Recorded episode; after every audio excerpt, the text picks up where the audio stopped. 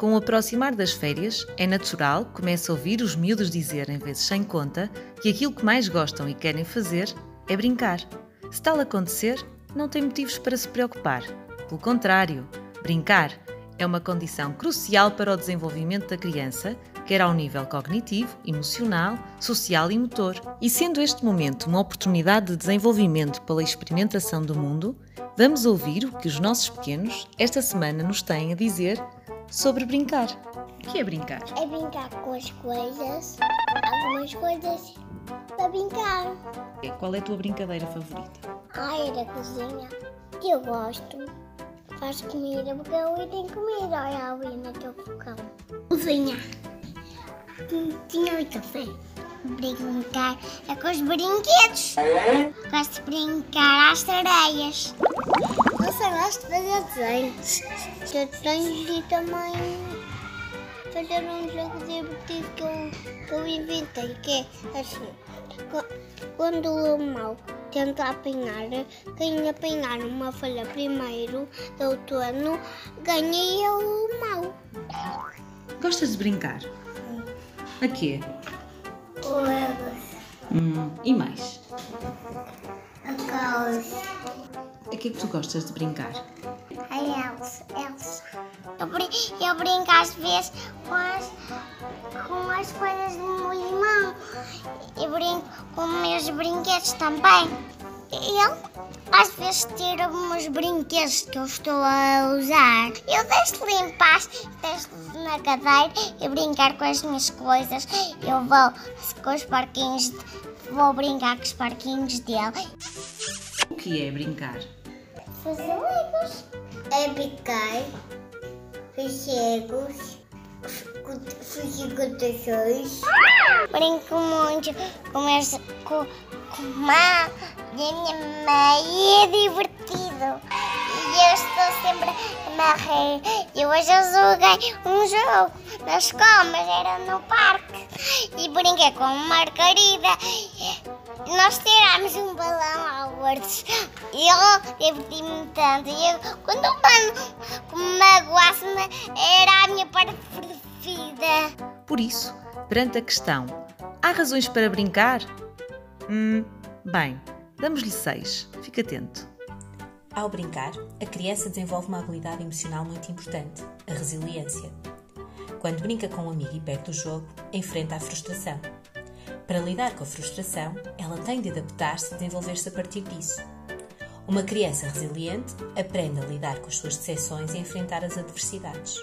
O brincar favorece a descoberta e a criatividade, pelo que atividades simples como ler uma história, brincar com bonecas ou montar um brinquedo não só desenvolvem a imaginação da criança, como ajudam na concentração, na percepção e na observação. Brincadeiras e jogos têm regras, habitualmente, as quais põem a criança em situações de impasse. Para poder avançar, ela tem que solucionar estas situações, o que a obriga a raciocinar, argumentar, esperar, tomar decisões e posteriormente chegar a uma solução. Ao brincar, as crianças convivem entre si e, desse modo, são obrigadas a interagir com outras pessoas. Essa interação ajuda a criança a aprender a ouvir, a partilhar, a respeitar e até mesmo a entender as diferenças das outras pessoas comparativamente consigo. Brincar pode ser aprender. Quando brincam, as crianças têm a oportunidade para aplicar conhecimentos formais num contexto mais específico e próximo dos seus interesses. Brincar ajuda também a criança a estabelecer regras e limites. Ao lidar com regras, a criança aprende a ouvi-las e respeitá-las. E ao usá-las em conjunto com outros, ela aprende também os seus limites e os limites de outros, algo fundamental para viver em sociedade. Convencidos? Boas brincadeiras! Até para a semana!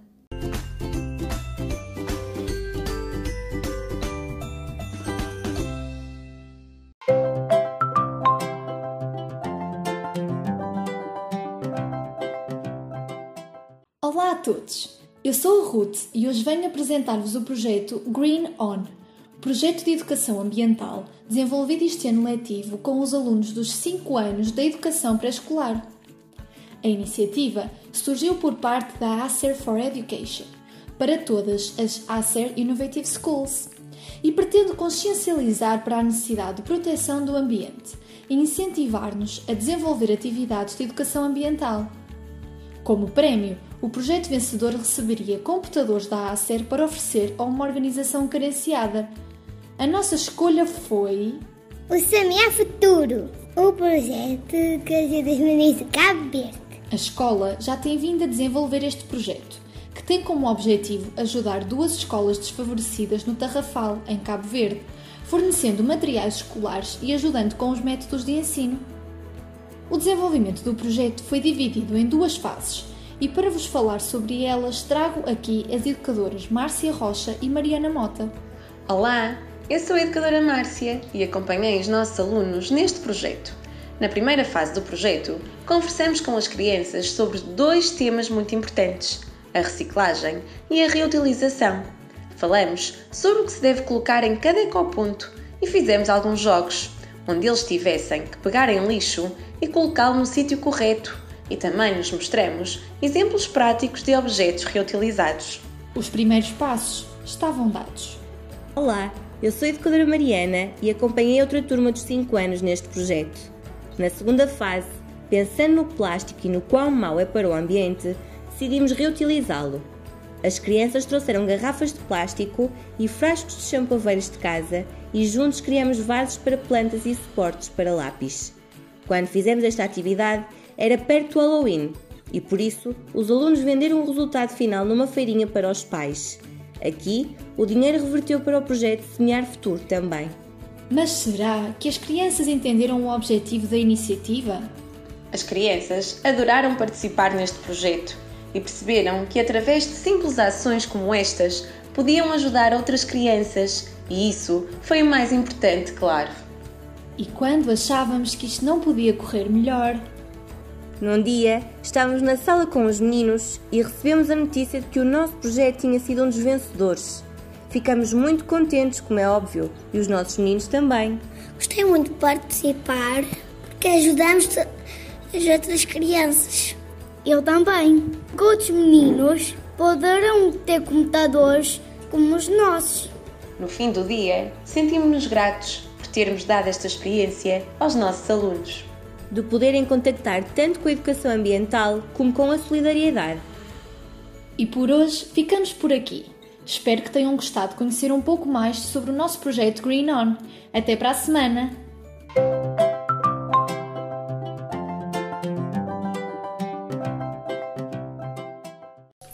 Mais um dia em que vou para a escola, apressado vim de casa com a sacola. Em todo lado me fartei de procurar pelo sonatino com quem quero contar. É frequente escutarmos pelos corredores da nossa escola muita música e vozes bem afinadinhas a cantar, mas há uma aula especial da Escola Global que escuta cada aula de música com uma atenção incrível.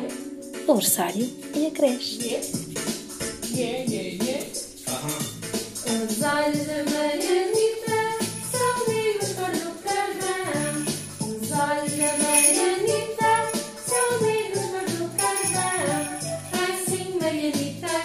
Todas as semanas, as crianças têm uma aula de música onde podem cantar, escutar, tocar e movimentar-se ao som da música.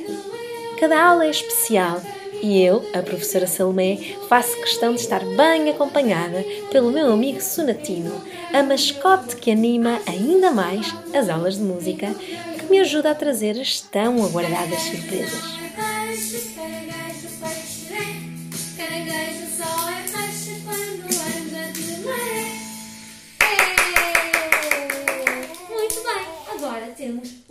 Grande, grande surpresa. Quem será? Palhaço. Um palhaço? Será um palhaço? Sabe o que é que o meu amigo palhaço gosta muito de fazer? Ele gosta muito de dançar. Gosta muito de dançar ao som da música. Então ele hoje vai-nos dançar ao som da música. Durante o ano, os temas das aulas variam e este ano pudemos aprender mais canções tradicionais portuguesas, bem como os instrumentos musicais que conseguimos escutar na nossa música tradicional. A par disso, nas nossas aulas as crianças têm a oportunidade de escutar pequenos excertos de música clássica com o qual podem tocar ou fazer diferentes jogos.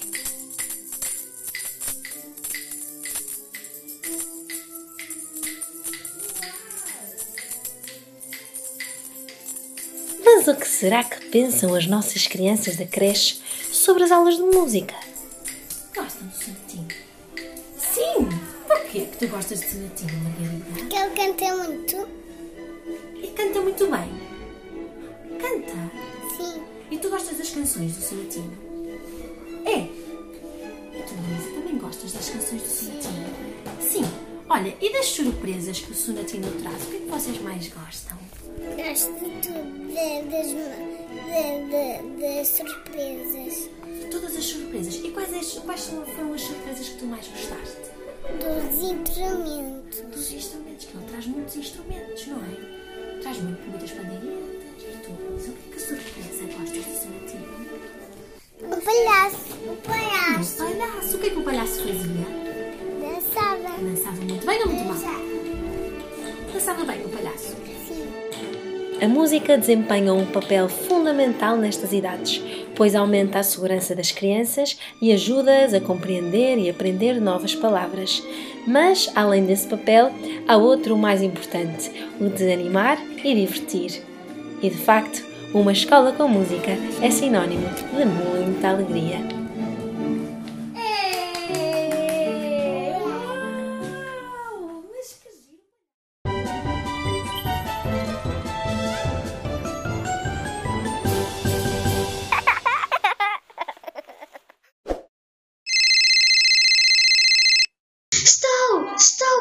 Polícia. Sim, senhor, o que é que posso ajudar? Venha rápido, que há muita gente morta. Onde é que você está? No cemitério. O Joãozinho foi a correr à mãe e disse: Mãe, mãe, já sei andar de bicicleta sem rodinhas. E a mãe disse: Mostra. Olha, já sei andar de bicicleta sem uma mão sem a outra mão, sem o outro pé e sem outro pé. Ah, e também consigo andar sem dentes.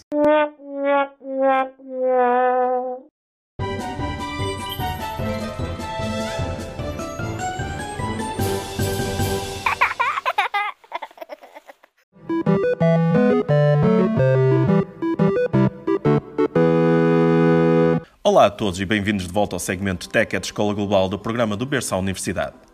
Nesta edição, vamos falar sobre uma das ferramentas favoritas dos alunos da Escola Global, o Make Code Arcade.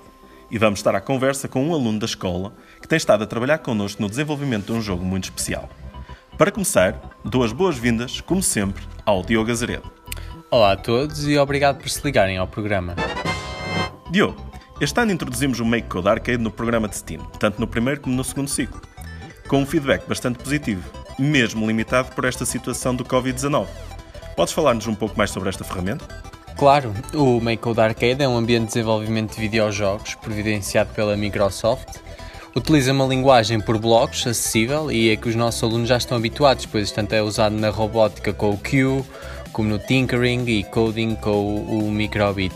É muito fácil de começar a programar e dá asas à imaginação dos alunos, pois podem criar os seus mundos, os seus personagens, as interações entre eles, os videojogos retro. Uh, é muito divertido. Uh, contactámos pela primeira vez com esta plataforma quando ainda era a versão beta, se ainda te lembras. Se não me engano, isto foi na beta 2019, em Londres.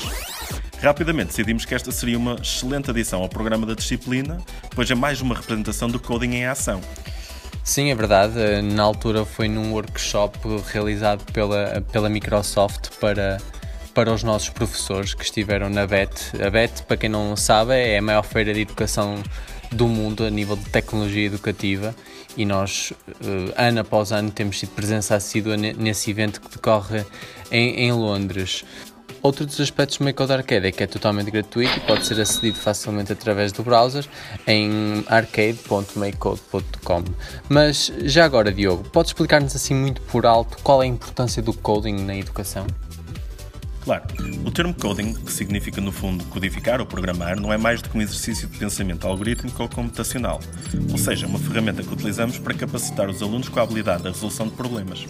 Como a programação é uma atividade que envolve, por norma, a resolução de problemas de vários passos, é excelente para a aquisição dessas aprendizagens transversais. Podes dar-nos um exemplo do pensamento algorítmico que te referes? Sim. Vou dar o exemplo de uma passadeira de peões. Quando chegamos a uma passadeira, executamos o comando parar. Depois, temos de fazer uma verificação.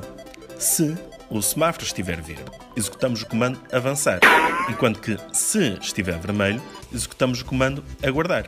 Este é um exemplo muito simples, mas usa uma estrutura de decisão muito importante que eu realcei quando estava a descrever, que nem nos apercebemos que estamos a utilizar constantemente, que é o se. É basicamente uma estrutura de decisão se isto ou se aquilo. Uh, imagine se este outro problema. Estás a jogar um jogo de tabuleiro e precisas de escolher três cartas para fazer a tua personagem avançar.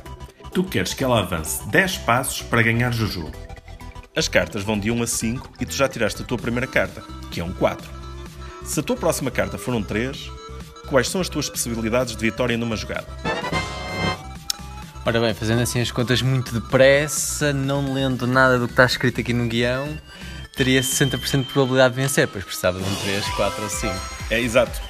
Uh, muito rapidamente criaste um algoritmo que te resolveu o problema.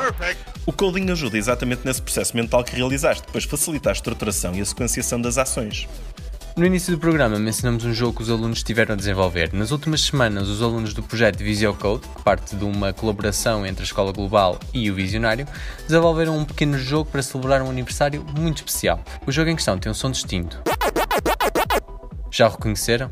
Os nossos colaboradores foram para a rua ver quem o conseguiu reconhecer. Reconhece este som de algum lado? Não. Pac-Man. Sim. Pac-Man. Então jogo. Ah, sim, é do Pac-Man. Exato, estamos a falar do Pac-Man, que faz 40 anos. O Pac-Man é sem dúvida uma das personagens mais reconhecíveis da cultura pop e para falar dele, convidamos o Pedro Ramalho, aluno da Escola Global e um dos vários participantes deste projeto, a falar um pouco sobre esta personagem de videojogo. Olá, Pedro. Olá. Olá e obrigado por te juntares a nós, Pedro. Eu começava por perguntar sobre a origem do Pac-Man. Então, o Pac-Man nasceu em 22 de maio de 1980 e foi lançado inicialmente nas máquinas de arcade. Como não existiam consolas como a PlayStation, os jogos eram jogados em salões com várias máquinas. Se querem ter uma ideia, podem ver o filme Wreck-It Ralph, cuja história roda à volta deste mesmo tema. E penso que até o Pac-Man figura nesse filme, julgo eu, num pequeno cameo. Pedro, porquê que, porquê que o Pac-Man é tão conhecido? O Pac-Man, tirando alguns títulos, manteve sempre a sua forma original, ou seja, um boneco amarelo a comer bolinhas no labirinto. Quer se jogue o primeiro ou a versão de celebração para o aniversário. É fácil saber o que tens de fazer. Depois, é um jogo muito fácil de aprender, pois apenas tem o controle direcional, pelo que a dificuldade não passa por memorizar os botões todos do comando. Também é um jogo não violento, pelo que apela a jogadores de todas as idades. Pelo que sei, os nossos ouvintes vão poder aceder à versão desenvolvida por vocês, correto? Exato. Nós, em conjunto com outros colegas do primeiro ciclo, desenvolvemos um pequeno jogo baseado no Pac-Man. Mas, mas o vosso jogo, Pedro, é uma réplica do jogo do Pac-Man ou vocês fizeram as vossas adaptações?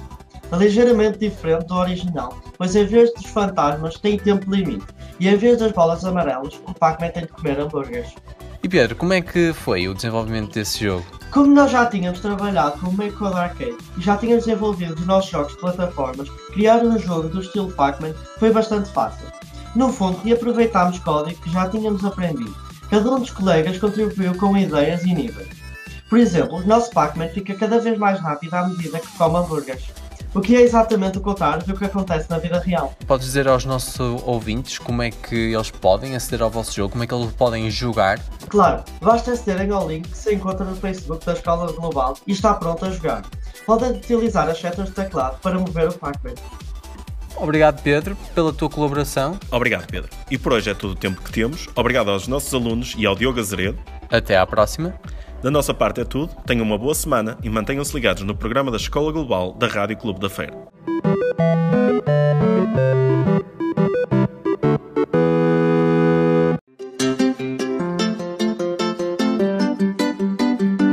Olá, eu chamo-me Mónica Cardoso.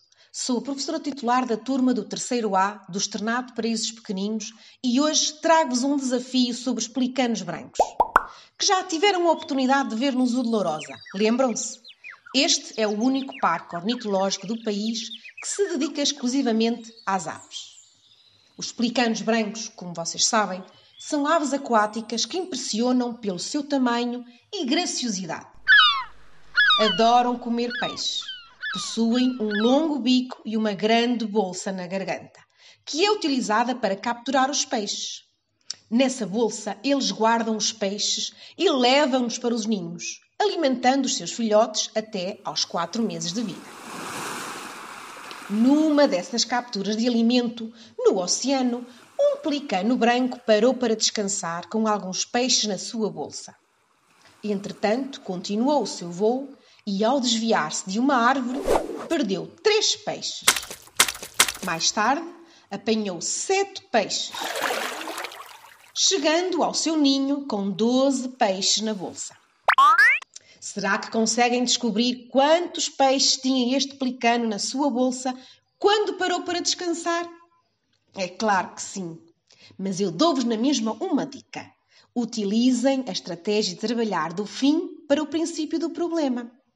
Vá lá, enviem as vossas respostas para o e-mail radioclubedafeira.escolaglobal.org Repito, radioclubedafeira.escolaglobal.org Para a semana, estaremos de volta com a resposta a este desafio e com um novo problema matemático no conta, peso e medida.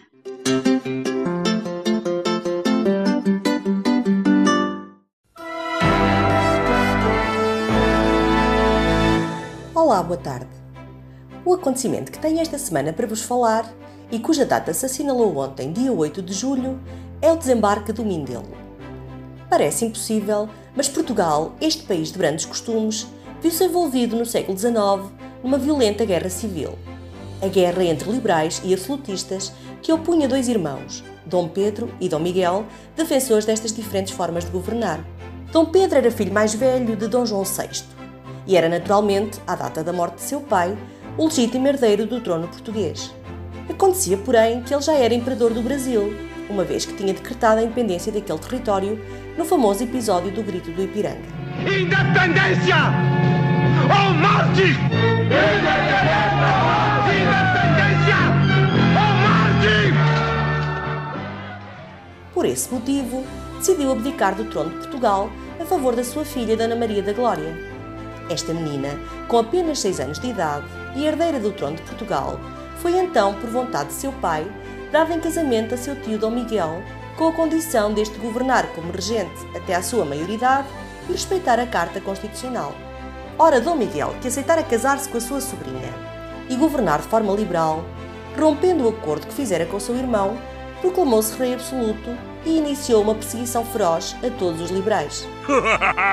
Assim que tomou conhecimento desta atitude de seu irmão, Dom Pedro deixou o Brasil viaja até a Inglaterra em busca de algum apoio e, passando pelos Açores, onde se haviam refugiado muitos dos liberais perseguidos por Dom Miguel, reúne um pequeno exército e dirige-se para Portugal com o propósito de recuperar para a sua filha o trono que lhe havia sido usurpado.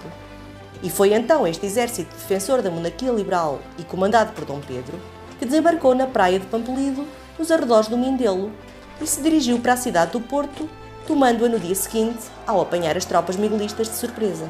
Seguiu-se o não menos famoso Cerco do Porto, imposto pelos absolutistas, mas estes acabariam por ser vencidos pelos liberais ao fim de dois longos anos de guerra civil.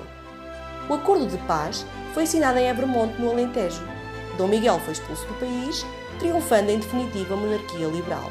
Hooray! Aqui fica a nossa homenagem aos bravos do Mindelo. E com ela nos despedimos até à próxima edição do Esta Semana na História. Fiquem bem!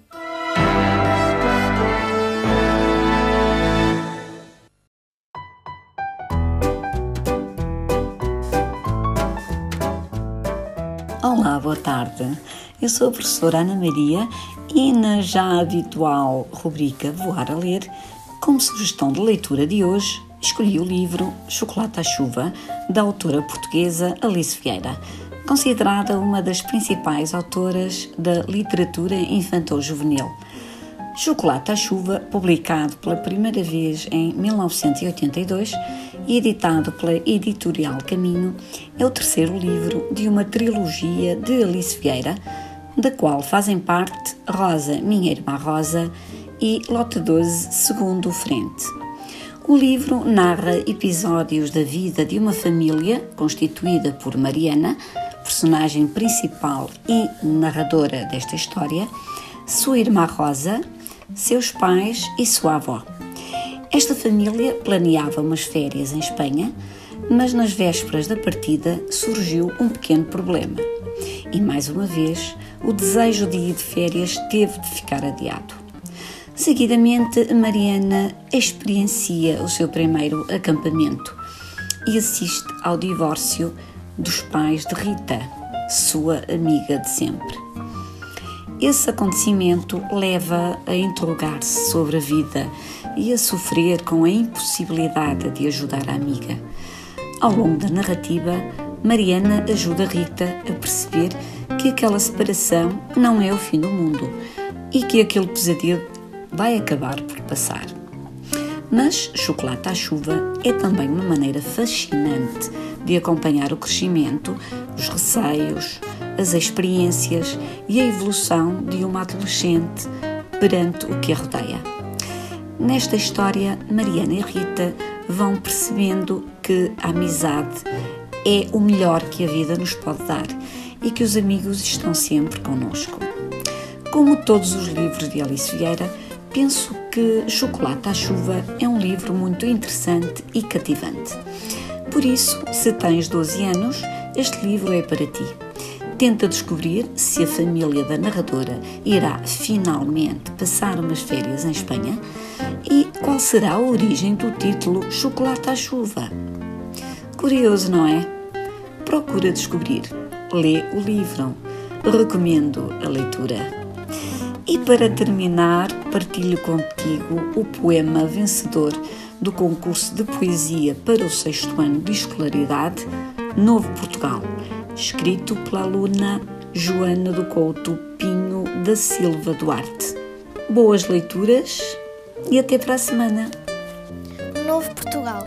De um dia para o outro, um vírus mudou as nossas vidas. Em casa nos fez ficar sem tempo para despedidas. Longe da escola e do trabalho, dos amigos e dos avós. No segundo acabou com a pressa e ficou tempo só para nós. Vi as ruas desertas, ouvi o silêncio. Nunca senti nada igual. Vi o medo e incerteza a ameaçar Portugal. Como será Portugal neste próximo futuro? Mais pobre, mais solidário, mais forte, mais seguro, mas será mais rico, pois mais unido, com uma certeza no coração que os momentos simples e os abraços são a felicidade da nação. Os portugueses são corajosos, têm uma história sem igual. Todos juntos construiremos um novo Portugal.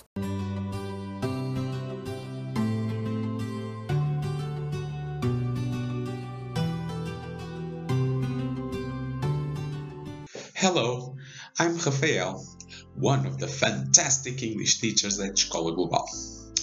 I teach preschool and primary school, and so I brought you a story called The Perfect Hug. It's about something we are all looking for a hug, a warm, fuzzy feeling, and love, especially after the hard times we've been through. I hope all of you find your perfect hugs today, and I hope you enjoy listening to the story as well. See you in a bit. The Perfect Hug by Joanna Walsh and Judy Abbott. There are hugs that make you wiggle. Wee! There are hugs that make you giggle. hugs that tickle. Coochie coochie coo. Hugs that prickle. Ouch! Ouch! But these hugs are not for me. I'm looking for the perfect hug. Hmm. A bug's hug is nice if it promises not to bite.